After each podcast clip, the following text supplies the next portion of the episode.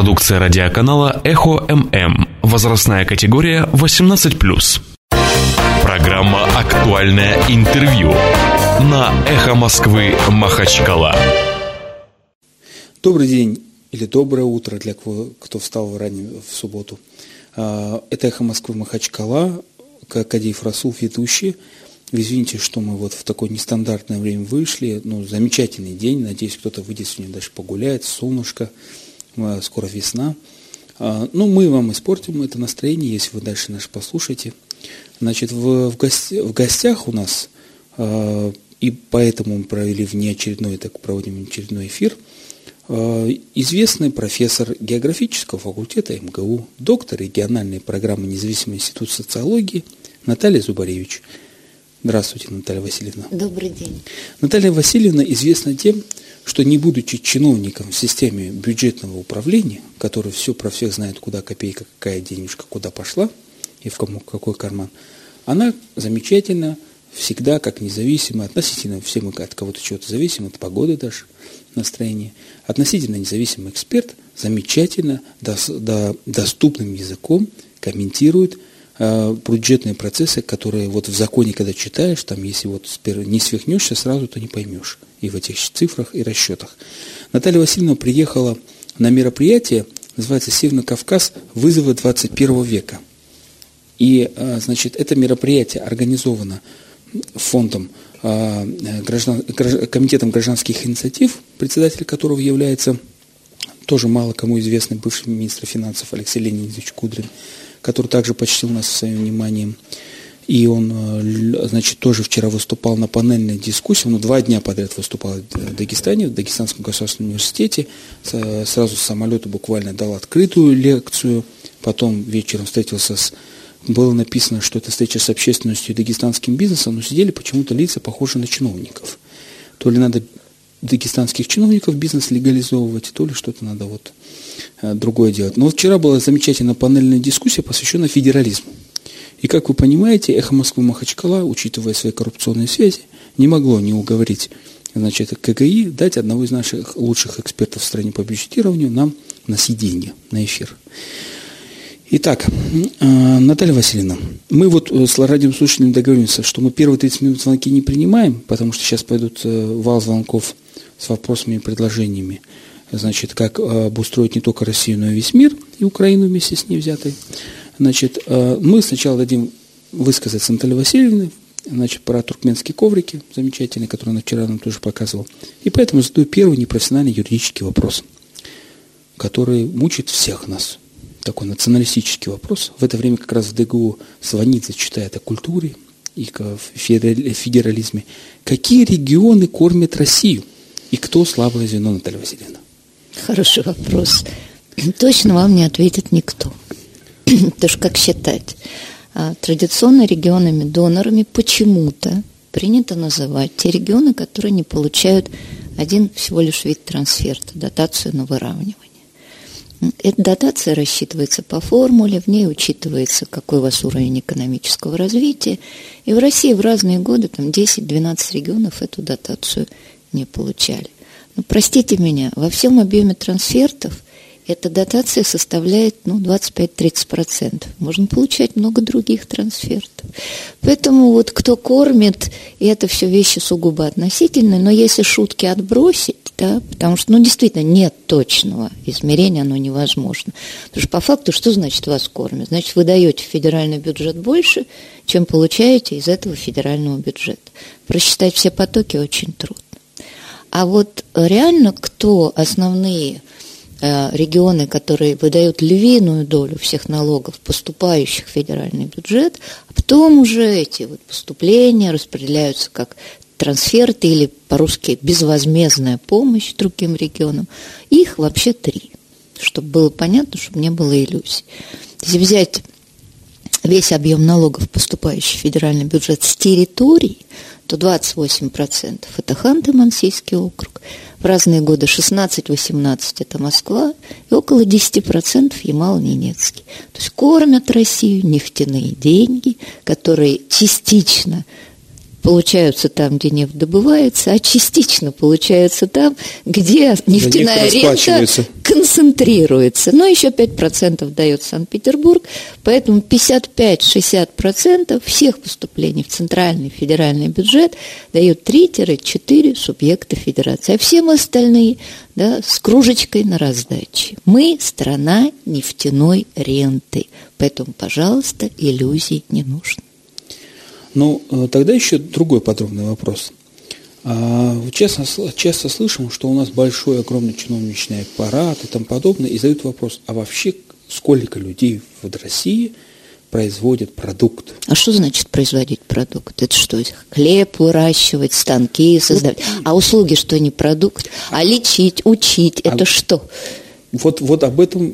Ну, во-первых, это очень марксистский подход, да, есть материальный. Рыжков Владимир часто да, вот этим вот... Я, вот, ну, он ваш... историк, с ним, им, им простительно. А, вот Конечно, он не обязан знать как бы основы экономики. Советской, да, советской э, политической экономии у нас был продукт, да, и были непонятно, то, что называлось непроизводственная сфера. Смешно жутко звучит, потому что во всех развитых странах, если вы возьмете их суммарный воловой внутренний продукт, большую часть составляют услуги. А услуги судьи – это производственная услуги, сфера? Да. Нет, что значит производство? Вот производственная сфера – это марксистский подход. Вот есть, э, есть реальный сектор, так называемый, это промышленность, сельское хозяйство, туда и строительство включает. И есть сектор услуг.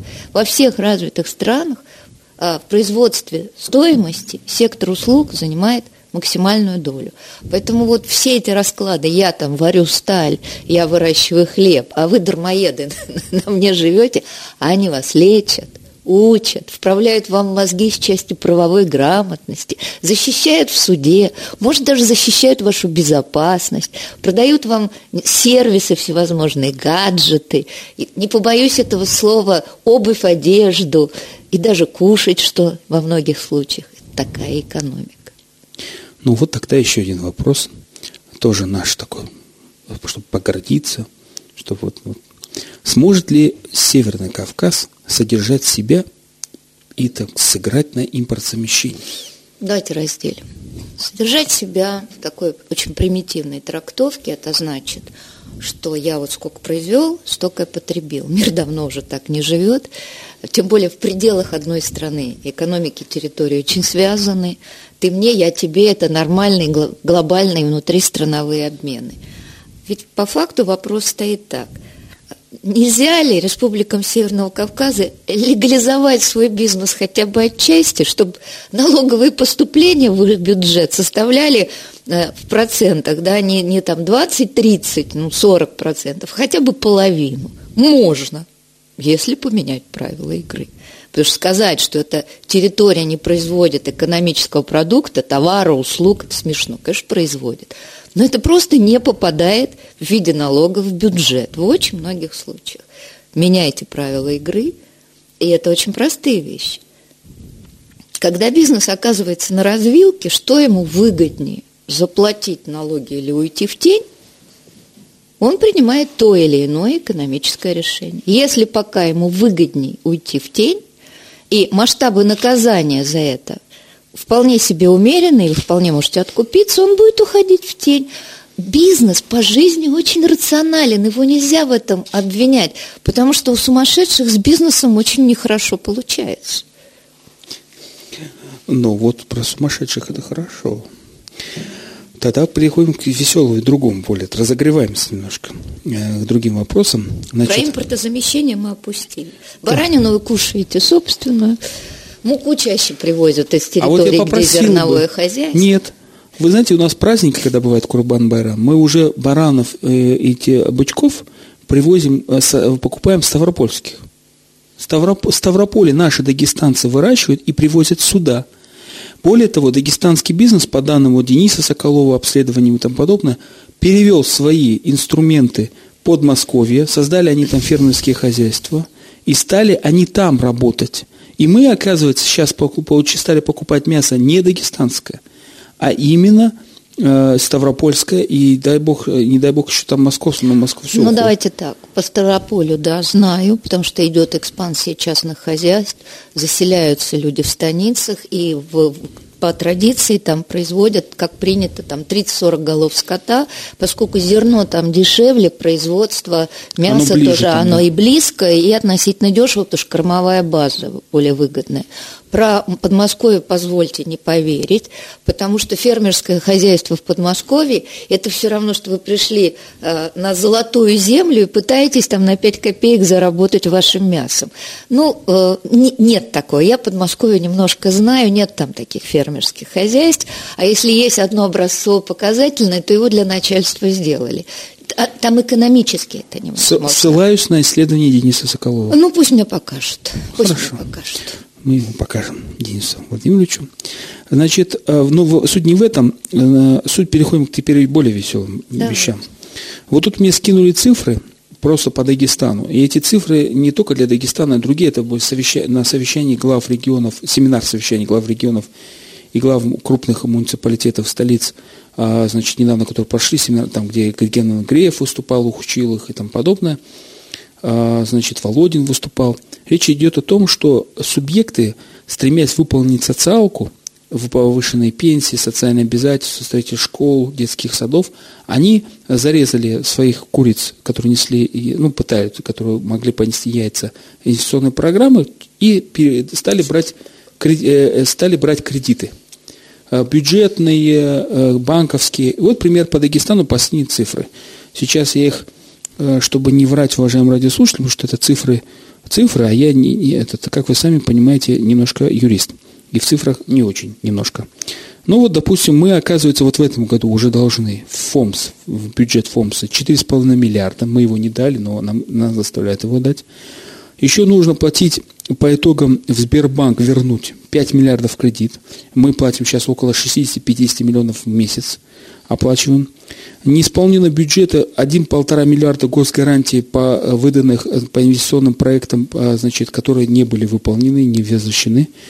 Ну, вот по некоторым оценкам, около 20 миллиардов, там еще чего-то, чего-то хвосты какие-то там набились, у нас такая серьезная задолженность, реальная задолженность. Это не корпоративная, как в Российской Федерации, там, а бюджетная. И, соответственно, коммунистический вопрос. Хотя я не коммунист. А что это просто того не простить всем субъектам бюджетные кредиты хотя бы? Надо посмотреть структуру ваших долгов. Но давайте по порядку. То, что э, не софинансируется в ТФУМС э, выплата на неработающее население, это проблема не только ваша, потому что в регионы сейчас действительно в очень жесткой ситуации, в очень жесткой. Указы президента были сделаны не законами, а именно указами, потому что они нарушали бюджетный кодекс. Регионам спустили обязательства не профинансировав эти обязательства, спущенные сверху в полном объеме. Хорошо, если треть покрыли. А регионы очень сильно напряглись, потому что альтернатива была быстро резать сеть школ, больниц, сокращать ставки или вот как есть повышать зарплату, потому что быстро такие дела не делаются. И, соответственно, долги у всех, не вы такие одни – ну и давайте там с цифрами поаккуратнее. Если 5 миллиардов долг Сберу, это не значит, что 5 миллиардов надо отдать в этом году. Там есть обслуживание долга, оно растянут.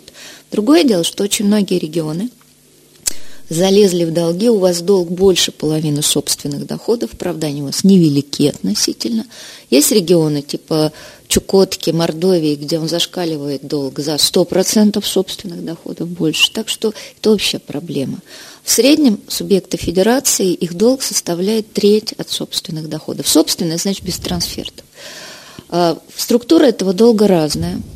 Хуже всего тем регионам, где в долге много коммерческих кредитов, потому что это банковский кредит дороже, процентная ставка выше, и его очень трудно пролонгировать, то есть отодвинуть на попозже.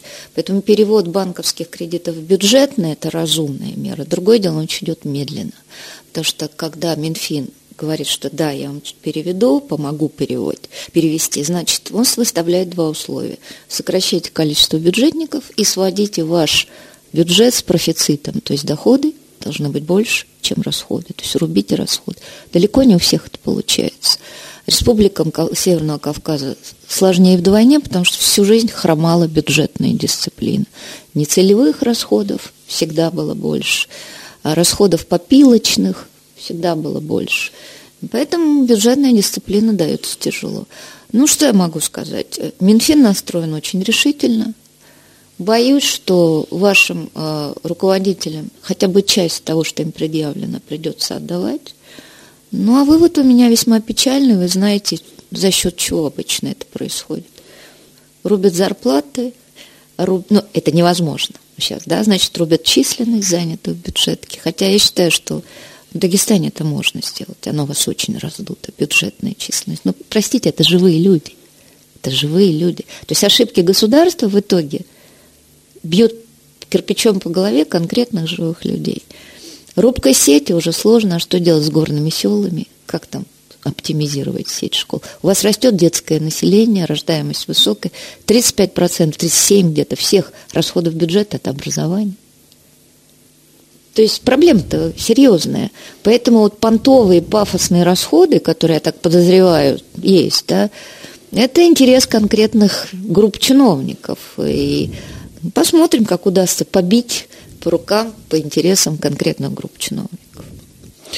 Тогда и следующий такой вопрос. Вот антикризисный план, который недавно озвучило правительство, э, я сразу скажу, что я подробно его не изучал. Я смотрю, Значит, знаю. Да. Вчера Алексей Леонидович, допустим, привел важную цитату из этого антикризисного плана, которая начала с того, что в антикризисном плане написано, что в течение двух месяцев правительство предоставит план структурных реформ. Ну, это об этом чуть позже. Значит, но вопрос. Я так понял, что по антикризисному плану мы идем по тому же пути, который шел весь мир и Европа. Мы должны сначала спасить, спаси, спасать финансовую систему банки – или Александр, Алексей Леонидович вчера Кудрин сказал, что это дорогая штука, но нам да. придется это сделать. Да. И тогда возник у меня вопрос, ну, если мы спасаем банковскую систему, она, получается, деньги, э, она очень сильно конкурирует, получается, с бюджетами э, субъектов. Правильно я понял, что банки сейчас в регионах, вот, допустим, Сбербанк в Республике Дагестан после санации очень большого количества банков здесь, uh-huh. принудительной санации uh-huh. с отсутствием лицензий, и тому подобное. Напоминаю радиослушателям, что еще 10 лет назад по справке так называемой Козака было отмечено, что эмиссия на э, денежной, денежной массы э, отдела Центрального банка в Республике Дагестан сравнимо было только с, с эмиссией всех регионов Центрального федерального Погодите, банк, э, отделение банка не может Но ну, они так... эмиссию, что-то там со словами попутали. Они попутали с эмиссией, я тоже обратил. Кредитование а, или там, что-то Там шла речь о другом, о том, что деньги привозятся в субъект, привозится через, так как у нас было да. два региона, Поняла. Чечня и мы, РЦК, да. РКЦ, которые не закрыли, вот об этом шла речь. Шла здесь мощнейшая обналичка через да, систему да, банков. Да, да. Это не миссия, да. это понятно. Ну, ну, последних обналичников поймали не так давно в московском аэропорту. Этот бизнес был все еще жив. Санация таких банков – это нормально. Если мы говорим вот о концептуальных подходах к да. тому, как Э, лечить э, экономику, помогать экономике в кризис. Но я могу только полностью согла- согласиться с Алексеем Леонидовичем. Я не специалист по банкам, я, но я четко понимаю, что когда перестают работать банки, перестает работать вся экономика. Это кровеносная система. И э, поддержание доверия к банкам э, это очень, это очень важно. И устойчивость банков. Теперь второй момент. Какие еще есть меры, какие еще есть меры, которые в первую голову касаются регионов. Их три. Первая мера – это поддержка бюджетов субъектов федерации. А, выделено на это дело порядка 180 миллиардов рублей. Это вот тот самый перевод кредитов банков э, в бюджетные кредиты. Это не так много, но на 2015 год это покроет половину того, что надо будет выплачивать коммерческим банкам. В какой пропорции разделят по, по регионам? Большой вопрос. Все это ручками как-то решается, поэтому не могу судить. Но, тем не менее, мера значимая, но недостаточная. Ведь сами федеральными руками создали этот огромный и дефицит, и долг. Вторая мера – это поддержка занятости. Там все очень понятно и просто. Правительство готовится в рамках опыта предшествующего кризиса девятого года, это примерно 52 миллиарда на поддержку общественных работ. На тех, кого будут сокращать, или как бы, чтобы они не становились безработными, не регистрировались, их будут оформлять как на общественных работах. Ну, забор. Нет, да, забор покрасить на предприятии, там в муниципалитете помести садики, дороги.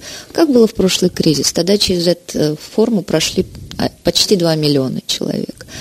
А, хватит ли этого? Ну, во-первых, еще нет роста безработицы. По всем оценкам он начнется к лету или к осени, потому что еще пока по-настоящему не затронута кризисом промышленности, это начнется только с весны.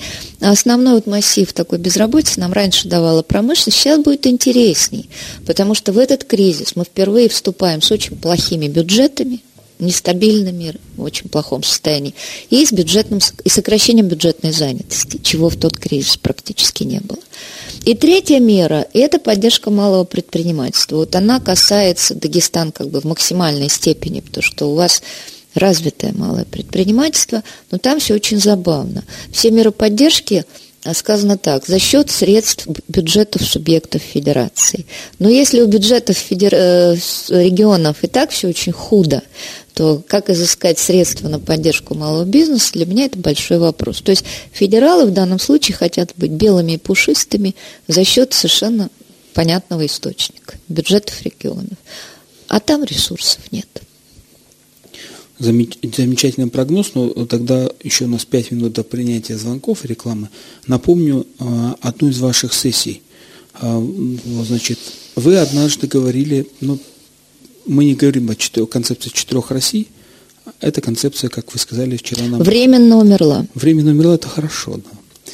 Значит, но вот вы тогда рассказывали нам пример Татарстана. Один раз, вот года два назад я слушал вашу лекцию, значит, сессию, когда вы говорили, что когда руководство таких республик, как Татарстан, они смело влезают в долги, смело влезают в долги, берут, не боятся, и в итоге выигрывают. И простили уже все. Да, и простили. Но а, они, я поэтому возвращаюсь вот к тому вопросу, а не получится ли, что тот, кто побоялся залезть в долги по уши, тот, а, мягко говоря, проиграет. Вы в корень смотрите. Так же было и в девятом году. Видимо, очень много будет также и сейчас. Тогда, когда начинался кризис, слово «кризис» же было запрещено, и регионы не меняли свои бюджеты почти до конца 2008 года. Все, велено быть орлом, все орлы. И только один Черкунов в Пермском крае, потому что он бизнесмен, он все понимал, он сделал сразу антикризисный бюджет, минус 20%. Порубил все расходы, они вошли и прошли кризис без всяких долгов. Так всем остальным трансфертов накидали, а этим что кидать? У них и так все хорошо. Поэтому разумное экономическое поведение в России наказуемо. И вот нахватывание долгов для того, чтобы покрыть рост расходов на зарплаты бюджетникам, это была политика большинства субъектов федерации. Не экономить да, особо, а хватать долги. Но сейчас ситуация немножко изменилась. У федералов просто денег нет. То есть вот, раз, вот эту я хотел разницу подчеркнуть. Да, сейчас другой кризис. Сейчас бить по рукам жизнь будет гораздо сильнее. Деньгами этот кризис новый не заливается. Кстати, Черкунова книгу замечательную недавно я прочитал. Э, у него замечательное, вот э, как, губер, как губернатор, он очень простым языком расписывает э, вилки, что надо выбирать губернатору, из чего, социалка, экономика, резать. Это жесткие очень вещи. Да, но, да. Он, но он, он очень хорошим языком расписал проблемы собирания города и тому подобное. Так что я чуть-чуть иногда читаю не только Уголовный кодекс, уважаемые радиослушатели, это «Эхо Москвы» Махачкала, у нас Наталья Зубаревич, Наталья Васильевна отвечает э, на мои не очень профессиональные вопросы по бюджету, и вот мы скоро перейдем к... Вы можете нам звонить по телефону 56 105 и 2, 56 105 и 2, телефон в студии, задать вопрос. Я надеюсь, что это будут вопросы не о том, как свернуть Америку с пути против... У меня нет на них ответа. Да, вот сразу отвечаем, что вот как-то вот мы бессильны против Госдепа. А нет, нельзя же так отвечать. Да, мы сильнее Госдепа, так что не надо. Значит, но мы переходим к вопросам, которые вчера Наталья Васильевна на своей феерической сессии, значит, панельной, э, на вопрос нашего постоянного эксперта «Эхо Москвы» Сергея Владимировича Тахаляна, а кому это нужно, Наталья Васильевна сказала, вы знаете, я прилетел только что с Тюмени – и вот обратил внимание, что в Дагестане только задают философские вопросы. Везде конкретно. Вот как поднять железоб... завод железобетонных изделий, тут как это. В Дагестане задают философские вопросы. Ну, понятно, почему, да? Все радиослушатели знают, почему у нас философские вопросы задают. И я перехожу к философским вопросам. Итак, получается кризис институциональный. Да. И, и экономический. Ну, слово институциональный не ругать, это не ругательное кризис, слово. Кризис плохих норм и правил. Кризис плохих норм и правил. И насколько я понял, что вчера было главное произнесено, что бюджет распределяется не по экономическим соображениям, а по геополитическим.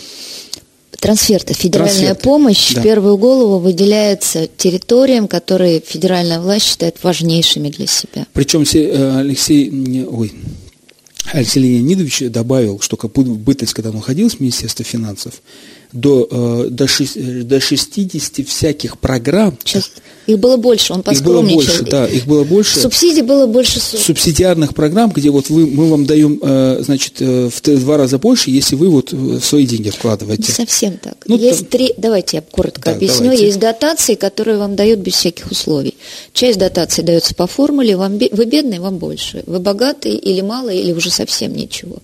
Есть такие экстремальные дотации, вам тоже дают без условий, но как захочет федеральный центр. Вот там-то ручками, ручками, ручками. Есть субсидии. Субсидия – это софинансирование. Мы вам сколько-то даем, но вы должны добавить денежку. Если не можете добавить, субсидии не получите. И есть совсем уже тяжелое слово субвенции. Это федеральный центр дает деньги региону на исполнение его федеральных полномочий. Вот три главные группы. И обращаю внимание, что, ну, вот есть, э, это все в, в- рамках такого слова нехорошего, это называется э, этот, э, э, выравнивание бюджетов, смысл которых... Выравнивающая политика. выравнивающая поли- э, политика, А, значит, э, смысл которых, что все люди в России должны жить как бы одинаково. Нет, всем- надо Ну, смягчать неравенство примерно. в доступе к социальным благам Да, и да, услугам, к да. общественному Ну, допустим, есть такой экономист Ричард Познер, который автор теории, э, экономической теории права, судья сам. Вот он приводит пример, когда штат Нью-Йорк, богатый штат, сказал, что ну, нам не нужны бедные, мы повышаем значит, ставку по э, безработице, там, э, компенс- компенсации. Это привело к тому, что все безработные Хлынули, похлынули туда. И он говорит, вместо того, чтобы просчитать экономический анализ права и просто сделать так, что другим штатам, откуда идут, там просто поднять, там выиграли, ну, там по форме выиграли больше. Пока вы думаете, уважаемые радиослушатели, над моими неграмотными словами юридическими на по поводу бюджета, рекламная пауза до «Эхо Москвы», одна минута. «Эхо Москвы» Махачкала. В гостях у нас на неплановом эфире гость на Наталья Васильевна Зубаревич, профессор, известный специалист по бюджетным процессам, так образно говоря. На самом деле это профессор географического, я так понимаю, факультета, тут написано у меня, географический факультет МГУ. Вот, доктор региональной программы, директор, доктор, говорю, независимого института социальной политики. Ну, лучше было бы доктором и с реальными рычагами, чтобы лечить. Конечно, быть чем теоретиком. Хотя теоретика, она замечательная. Но мы, перед тем, прежде чем перейти к философским вопросам, как я обещал до рекламы, задаем вопрос. Так как я с Крыма, и вы, я поспорил со своими друзьями-экспертами заочно, что судя, той, э, по, судя по той политике, которую проводит в отношении Крыма, через года два Крым будет второй Дагестан. Это заливание деньгами э, бюджет Крыма не и тому и тому подобное. Как вы смотрите на эту проблему? Почему через год-два уже сейчас? Второй Дагестан? Ну, у вас, у вас уровень дотационности по итогам 2014 года 70%, Крыма 81%. Ну, если посмотреть анализ экономики Крыма, там э, меня что удивляло? Во-первых, мы на одной географической широте практически. Это такая географическая теория и в праве есть такая, и в экономике. Во-вторых, культура у нас э, сельскохозяйственная практически одинаковая. Климат, горы, степи, вода. не соглашусь. Национальный что- вопрос, ну, вот Не соглашусь, натягивайте. натягиваю, естественно. Натягивайте. Абсолютно Э, Крым, э, его экономика, это, конечно, основа малое предпринимательство также, агросектор, и э, ну, там гораздо большую роль играет рекреация, Там, отдых. ну, да, но, но она вся была в тени. Они сами Безусловно. се- вот По это, степени вот это. теневизации Зации. экономики это очень похоже. Вот об этом я и говорю, что есть ЮБК, называется Южный берег Крыма, он никогда не платил, ну и сами себя обеспечивали, Да, и никаких да, там проблем не было. да. Ну тогда переходим к философским вопросам. С учетом Крыма, а, как мы и говорили, что если вся страна в, в кризисе, и кризис институционально-экономический, возникает вопрос, сколько примерно времени нам надо, с учетом санкций, вот этого перекрытия всего, сколько нам примерно времени придется выкарабкиваться. Этот кризис более длинный, он не похож на 8-9 год, он не похож на финансовый кризис 98-го. А, Этот кризис, во-первых, который начат тупиковым форматом развития, все вот на экономика нефтяной ренты и экономика государственного бесконечного регулирования госструктур, она привела к очень низкой эффективности. Второе, значит, основное, вот, что это кризис внутренний прежде всего. Другое дело, что он сильно усугублен потом внешними последствиями, связанными с Крымом, э, а дальше с нефтяными ценами. Второе – это кризис длинный. Третье, он начинается совсем не так, как начинались два предыдущих. Он начинается с бюджетов, деньги. Вот слово «деньги» здесь ключевое. Он начинается со спада инвестиций, со спада доходов населения. В девятом году, по факту, особого спада доходов населения не было. В этот раз будет сильно и довольно долго. А, и только потом начнется проблемы в промышленности. Сейчас была просто депрессия, даже концом года чуть подросли, а вот спад промышленный мы увидим, наверное, концом первого и вторым кварталом. И потом проблемы безработицы, которые будут смягчены, потому что сначала это все пойдет неполная занятость, отпуска без сохранения содержания, это мы все проходили. А потом уже она примет несколько более явный характер. Но она все равно, все равно не будет такой тяжелой, потому что у нас идет сильное сокращение работников трудоспособного возраста, просто пенсионеров будет очень много уходить на пенсию. И второе, у нас есть такой регулятор, как миграции. Трудовые миграции из других стран. Больше, меньше, то есть это как-то легче все-таки регулировать. И самое главное, что я хочу сказать, все готовятся почему-то к промышленному кризису. Это в очень большой степени, в главной степени, кризис рыночных услуг. Потому что снижение платежеспособного спроса населения резко бьет. В Дагестане в первую очередь по торговле, в Москве уже по массе других рыночных услуг, развлечения, страхование, туризм, ну все что угодно. И это будет для них очень тяжелый период. И не короткий, не короткий. Ну, в Москве пошучивают так, немножко черный юмор, говорят, ну, до следующего электорального цикла. Посмотрим. Следующий электоральный цикл – это замечательно, хоть, какой-то, хоть какая-то определенность, это уже хорошо. Э, но, соответственно, возникает вопрос, Россия-то большая, 85 регионов сейчас с, с Крымом, и как вчера вот панельная дискуссия еще раз нам показала, что Россия разная. Да. И есть тут даже неравные юридические условия субъектов. Вот возмущались тут наши гости, там вот, э, что у вас республика, а вот другие области. Вот да нас... никто не возмущался, давно уже унивелированы все различия, забудьте про это. Ну, Называйтесь как хотите. Извините, правила... в Конституции Республики Дагестан до сих пор написано, ну, что ради... Республика Дагестан ради... это государство. Я, я цифры считаю, пишите, пожалуйста, по цифрам никакой разницы. Ну, по деньгам, по принятым решениям, по степени контроля, никакой но разницы. Но человеческие ресурсы, и развитая инфраструктура и тому подобное. Мы же, мы как получается, Россия будет выходить из кризиса одновременно нет, или конечно, Нет, конечно, нет, конечно. А как?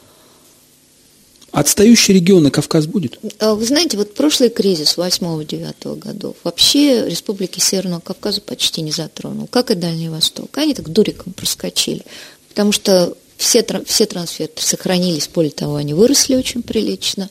Теневка вообще как бы к кризисам адаптируется быстрее. В бюджетке рабочих мест не сокращали. А ударило сначала по, э, по банкам и Москве, но быстро отошло. Потом по металлургическим регионам почти одновременно, а дольше всего сидели в тяжелом положении машиностроительные регионы. Это не про вас. В этот раз будет, я считаю, иначе. Все крупные города, центры рыночных услуг этот кризис почувствуют начнется со строительства. Спад в 2014 году уже минус 7% по стране, в регионах по-разному. В жилстроительстве еще остатки ввода вот прошлых э, заложенных на подъеме 11-12 годов домов, а нового спроса большого уже не будет, у населения падают доходы. Соответственно, я полагаю, что будет довольно сложная ситуация в рыночных услугах. Такого длинного кризиса они еще не видели. А самый тяжелый первый наш кризис 92-95, пардон, тогда с рыночными услугами была большая напряженка. Мы только выходили из Советского Союза. Поэтому сейчас вот эта проверка на выживабельность, она будет в первую очередь для услуг, для бизнесов, которые связаны с торговлей, с, обслуг... с самыми разными рыночными услугами, общепит, там, страхование, что хотите. У промышленности будет как обычно, мы все это девятому проходили, падение, стагнация, общественной работы. А дальше посмотрим, потому что э, чуть-чуть импортозамещение пойдет, чуть-чуть, там, где можно быстро отбить деньги. Поэтому я смотрю просто по динамике и вижу, что в целом российский юг проходит пока легче, потому что российский юг – это очень высокая доля пищевки. Кушать хочется всегда. Тогда такой вопрос. Но если мы не одновременно будем выходить, Москва, Татарстан, совсем другие, Калуга та же самая, это машиностроение, ну, вот такой они создали предмосковский такой парк э, технологический. Там их несколько. Да, да, да. Татарстан тоже создал технопарки несколько там, значит. Ну, Алабуга самый да. такой. Сильный. А вот что будет с, с отстающими? Их законсервируют или их будут выравнивать? Что значит выравнивать? За счет чего? Вот вопрос возникает. Да нет, ну кризис это, как правило, действует так.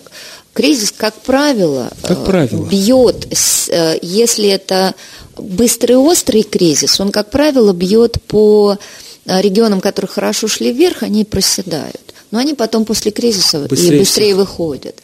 Если это затяжной длинный кризис, то он пробивает в итоге неконкурентоспособные регионы. Вот все эти старые советские машиностроительные, спроса нет, все лежит, когда лежит долго, застойная безработица. Очень многое зависит от длительности кризиса. Но суть состоит в том, что поскольку этот кризис ожидаемо достаточно длинный, стукнет всех стукнет всех. И более того, те, кто отсиделся в окопах в прошлый раз, получив большие трансферты, должны четко понимать, что роста трансфертов не будет. По итогам 2014 года, если выкинуть Крым, Крым, ну, как особый случай, суммарно субъекты федерации получили на 2% меньше денег в виде трансфертов. И это без учета инфляции. Как только вы добавляете 11-10% инфляцию, вы понимаете, что получили реально на 10% меньше. Вот это новая реальность, с ней жить. Тогда вопрос философский. Поможет ли нам, то есть, не, не, наверное, не так, толкнет ли этот кризис на реформы и какие? Почти уверена, что из бизнеса малого в Дагестане будут жать масло и требовать больше платить налогов в региональный бюджет. То есть все, что связано с налогами на имущество, транспортный, э, земельный, э, собственно, на имущество юр и физлиц. И это все будет, э, это будет все идти более жесткой схеме, ну, потому что бюджету тоже надо как-то выживать. То есть схема договоренности поменяется придется больше легализовать. Второе, больше людей, теряя работу здесь, будут пытаться идти в отход, а на отходе тоже спрос падает. Поэтому общее состояние домашних хозяйств уменьшится. Усилится возврат к земле, больше картошки, больше курей. Это нормальная стратегия выживания, поэтому берегите сельских родственников. Они хорошие люди и так, а в кризис они два раза хорошие люди. Замечательно. Ну, давайте еще более концептуально уйдем, философское, футуристическое какое-то предсказание. А, значит, а, правильно я понимаю, что мы попадем в ситуацию а-ля Греция, ну, нет, может быть, нет. Нет, нет, нет, ну, нет, не, там немножко, другое. немножко по-другому, я хотел сказать, по-другому. Смотрите, спасаем банки, в банках будут э, накачивать деньги, ну, кого-то закрывать и тому подобное. Промышленность будет спад, и будут крики а-ля Глазьева о том, что и коммунистов, я подозреваю, что в первую очередь коммунистов, что банки, что финансовые группы, либералы спасают банки, а предприятия промышленные стоят, люди Вчера же говорили, работы. прямое кредитование Центробанком промышленных да, предприятий. Важный человек сказал, да, да, да. как будто жизнь его ничему не учила, как будто он не изучал экономику 90-х, э, к чему приводило вот это прямое кредитование, какой пузырь долговой раздувался, в результате рухнул в 4,5 раза доллар, ну погуляли. Но если человек не, если ваш ученый, экономист не может сделать этих выводов, ну чем же я могу ему помочь? Ну вот э, вопрос в другом стоит, что э, и у нас в ситуации вот в этом случае, вот давайте чуть-чуть отойдем от бюджет, финансовых бюджетов в сторону экономики реформы и сознания. У нас ситуация какая будет? Почему я спросил, в какую сторону реформы? Либерализация все-таки. А без этого никуда. Каждый раз, когда кризис, возникает запрос на либеральное. Стоп, стоп, стоп, подождите. Если видеть, вспомнить господина, такого основателя австрийской школы, которого я читал. Фон Мизис. Фон Мизиса, который описывал немецкую э, экономику и развенчивал э, вот эти мифы о том, что после Первой мировой войны она была там в упадке, что они там денег якобы у них не было, там, что они слишком большие репарации, он это все развенчал, показал просто, что не просто деньги были, они еще и вкладывали. Я, за, я не буду спорить за Германию, но каждый э, из-за фон Мизуса, это пусть теоретики, экономисты спорят, но каждый кризис возникает некий запрос. Что такое либеральный подход? Это рубка неэффективных расходов. Вот и все. Вот и все. Не, не смотрите на минус, смотрите проще. Но вы вначале сказали, по, как правило. А, но до этого, то есть сейчас сказали как правило, но до этого мы сказали, что институциональный кризис это кризис, это кризис правил.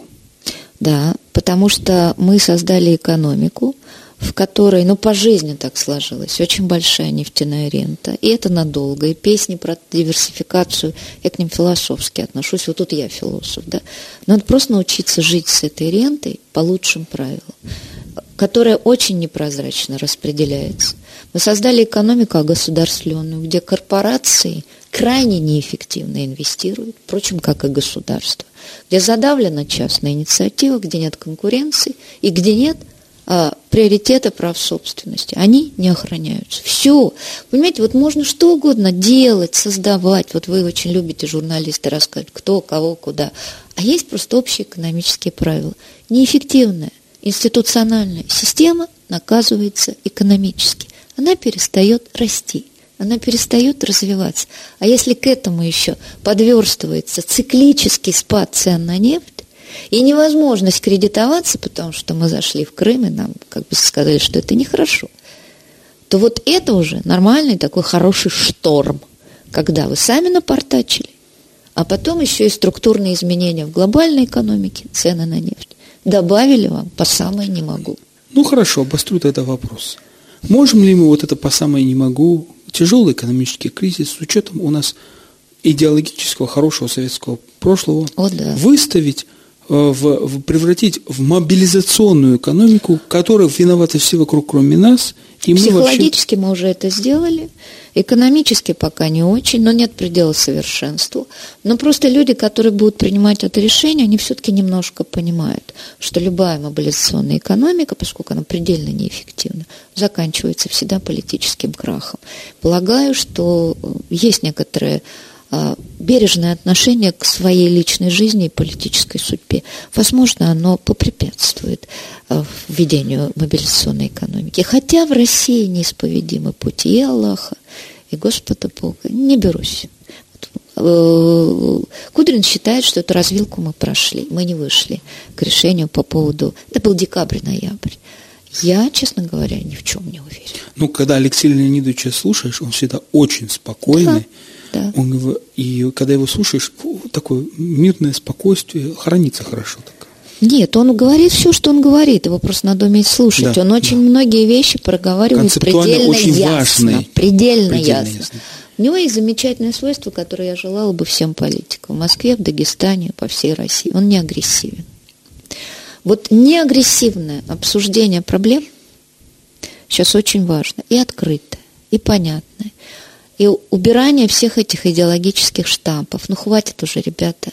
Вот порадовались, повставали с колен. Давайте разбираться уже по-взрослому, что у нас происходит. Когда это делается без агрессии, можно говорить спокойно и об ошибках. Два года назад Наталья Васильевна, я слушал ее лекцию, говорила, Зубревич, это самое, которое у нас сейчас в гостях, в Эхо Москвы Махачкала, говорила о том, что вот кризис тогда уже начинался кризис, на самом деле, приведет к тому, что в субъектах власть пере, отдаст в, отдадут в бизнесу.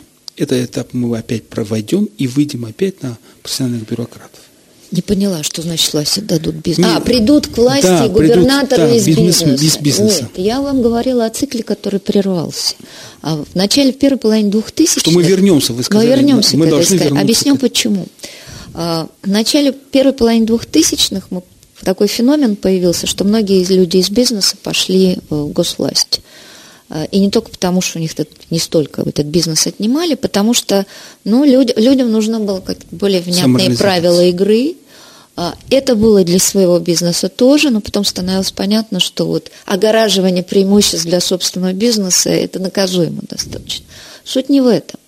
В тот момент у нас не было скамейки где создавались менеджеры, управленцы, они уже формировались в бизнесе. А в госуправлении вот отстроенной системы роста, ну извините, полпред Халманских, это откуда? Как может начальник цеха, ну хоть там без денег, у них нет денежных средств, руководить целым федеральным округом? По личному указанию Кремля смешно, потому что у человека должны быть компетенции. Вот тогда бизнес рассматривался как скамейка более профессиональных менеджеров. Что будет сейчас, не знаю, потому что частный бизнес очень сильно продавлен.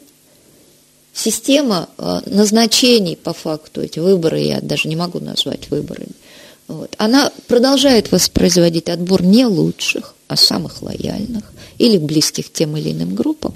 Вот главная проблема сейчас, никто придет. Главная проблема в том, что да. эта управленческая прослойка, сидящая на уровне регионов, профессионально гораздо менее готова к кризису. У нее гораздо меньше компетенций и навыков, чтобы грамотно работать, координировать усилия с бизнесом, с другими акторами в период этого более длинного и более тяжелого кризиса. И вот это меня очень беспокоит. Тогда давайте еще философский вопрос. Можно ли сказать, что вот э, если Алексей Леонидович говорит, что мы в ноябре-декабре прошли эту вилочку, где выбор был, можно ли что сказать... не пошли в сторону мобилизационной, мобилизационной экономики. экономики. Да. Можно ли сказать, что вот сейчас правительство и администрация президента России и лично президент все-таки остановились на, выбор, на выборе какой-то определенной политики, вот, это, это у нас юристов называется уточняющий вопрос. Первое, со свечкой не стояла, не вхожа. Второе, судя по тому, что происходит, а, мы наблюдаем просто такую слабую версию антикризисных мер восьмого года, которые подготавливались. Генералы всегда готовятся к прошедшей войне. Я полагаю, что кризис другой, пакет мер тоже будет другим, но осознание сложности, я думаю, так, вот давайте сформулирую коротко. Страх уже есть, понимания, что делать, пока нет. Вчера буквально заместитель председателя Центрального банка, значит, одна женщина, не помню ее фамилию. Э, э, э, сейчас скажу, она, Ксения Юдаева. Точно. Она предложение, сделала такое предложение, снижаем обязательный резерв банков, значит, вот одно из предложений там, выхода из финансового кризиса, не экономического, инвестиционного, финансового кризиса. Я не банкир. А, ну Вопрос все, не по адресу. Точно. Все, тогда, э, тогда я продла... занимаюсь региональным развитием. Тогда, поэтому... А я буду задавать тогда философский вопрос Пожалуйста. дальше. Хорошо. А, так, если мы не определились, еще страх есть, но мы не определились. Что делать? Да. Какой ряд выборов? Если мы прошли ту вилку, о которой говорит Алексей Леонидович, но вы не уверены, что нам есть выбирать? Китайская экономика, белорусская экономика, управление экономика, что? Ну, мы уже достигли высоких пределов государствления экономики. Я думаю, что мы выбрали давно и идем по этому пути. Рефлекторная реакция на меняющуюся ситуацию. Концепции, системы нет. Есть, как у психологов, стимул, сигнал. Стимул, сигнал. Всегда постфактум. Я так понимаю, что течем по, идем по течению, а река Волга, как известно по географии, впадает, впадает в Каспийское море, море, то есть опять все к нам. Так ну нам же э, президент сказал, ну, ну два года и, и цены пойдут вверх. Ждем, ждем.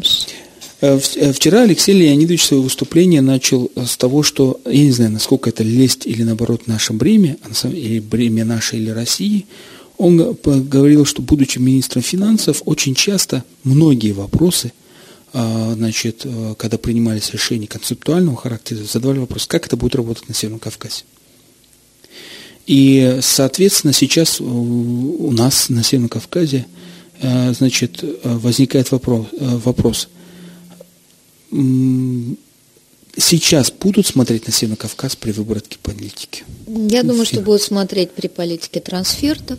Вам сократят трансферты в последнюю очередь. В конце концов, доля трансфертов в Республике Северного Кавказа порядка 10% от всех трансфертов – поскольку регион так постреливает, то и сокращать будут в последнюю очередь. Геополитика, извините. Вы да Дальний Восток. Вот как бы те, кому рубить будут медленнее, чем остальные. Ну и понятно, что наращивать будут Крыму. За все надо платить, уважаемые, за все, в том числе из своего кармана.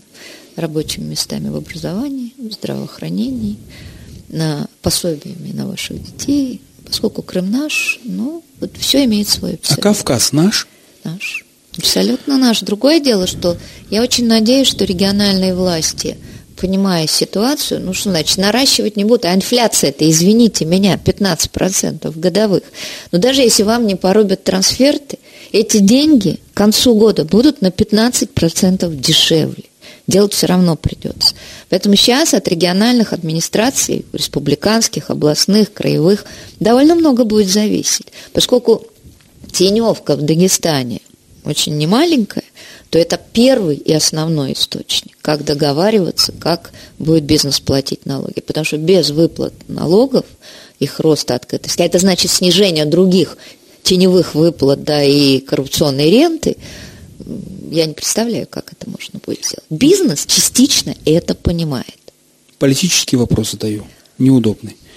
А, может быть, а, предметом торга с теневкой и с бизнесом а, муниципальная власть. Вот 580 выборов в Дагестане, ну не региональные, а муниципальные. То есть бизнесу говорим, говорят, мы отдаем вам муниципальную власть частично – Значит, Почему бизнес?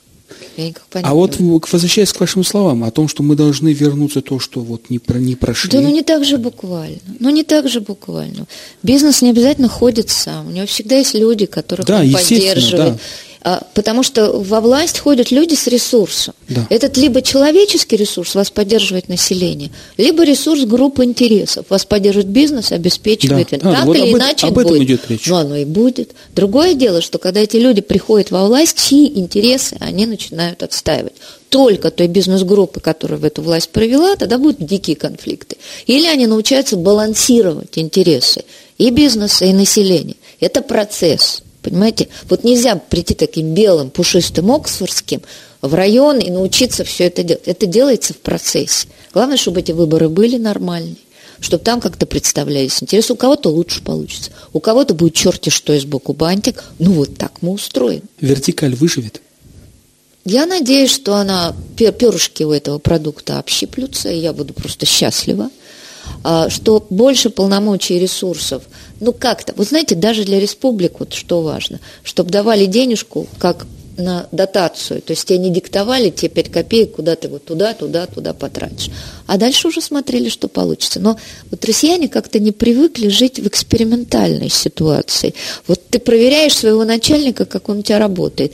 Если он совсем тарам-пам-пам, то изме... будешь иметь свои издержки, дорогой. Если команда как-то работает, ты понимаешь, ну, что ее надо поддержать. Вот нельзя научиться плавать, не наливая воду в бассейн.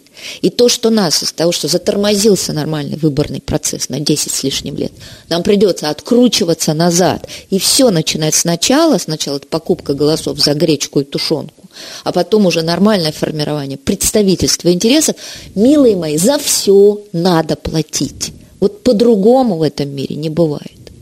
На этой оптимистической, безусловно, ноте, потому что хоть какие-то правила ясны. Это правило.